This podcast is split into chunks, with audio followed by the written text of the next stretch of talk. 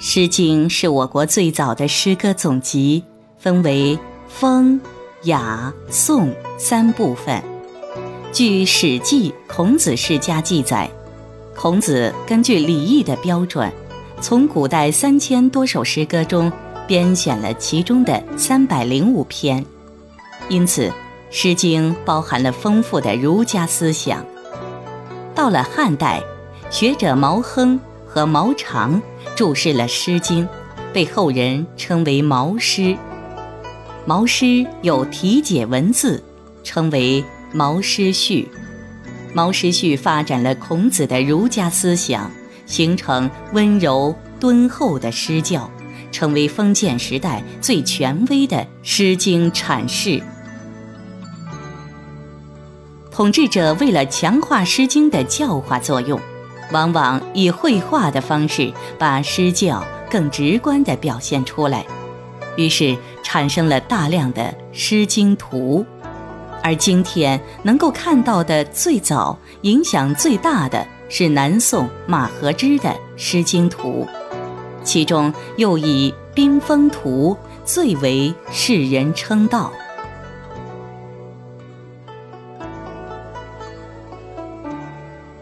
诗经》中的“风”意思为土风，民谣包括了十五个地方的民歌，被称为十五国风。冰封是十五国风中的最后一个，共有七篇诗歌。毛诗序认为，冰封中的这些诗歌表现了周公治理下的西周早期社会生活。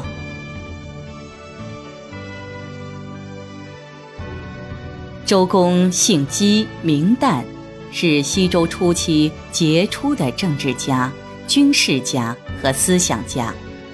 根据陕西临潼县出土的厉鬼铭文记载，公元前十一世纪，周武王率领大军消灭了商纣王，建立了周朝。不久，周武王病逝，年幼的周成王继位，由成王的叔叔。周公摄政，被周武王封为诸侯的商纣王的儿子武庚，在周公摄政期间叛乱，后被周公平定。平乱后，周公开始治理作乐，建立典章制度，成为孔子最崇敬的古代圣人。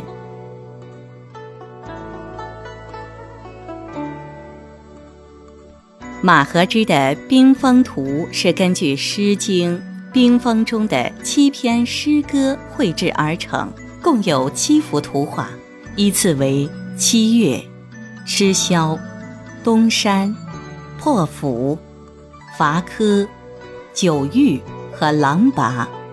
每幅画前是宋高宗用小楷抄写的毛诗序及诗歌原文。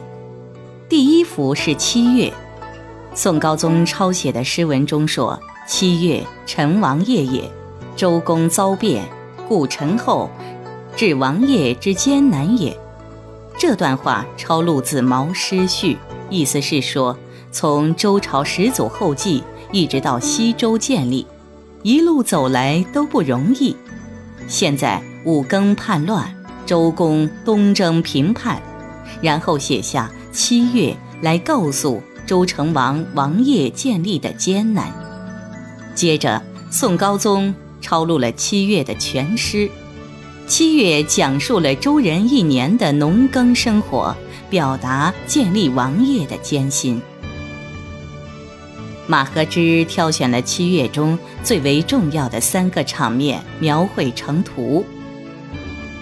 右边第一个场面的右上角画着星辰。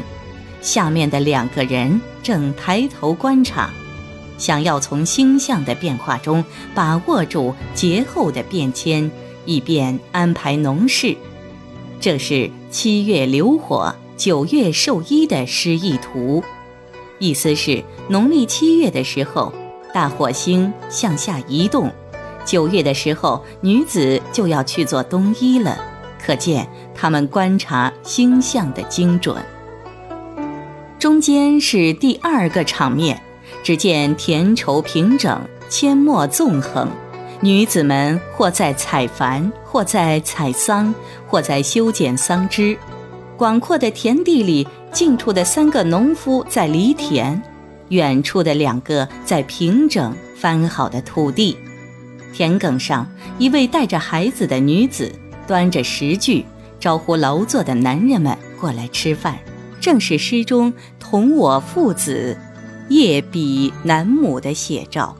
而不远处田埂上站着的，应该是贵族，他们正认真地监督着田里的农夫，其中一人还忍不住伸出手来指导。左边的第三个场面是一派祥和的过年景象，屋里贵族们围坐在食物的周围，一边吃喝，一边欣赏着庭院里的乐舞表演，乐队席地而坐。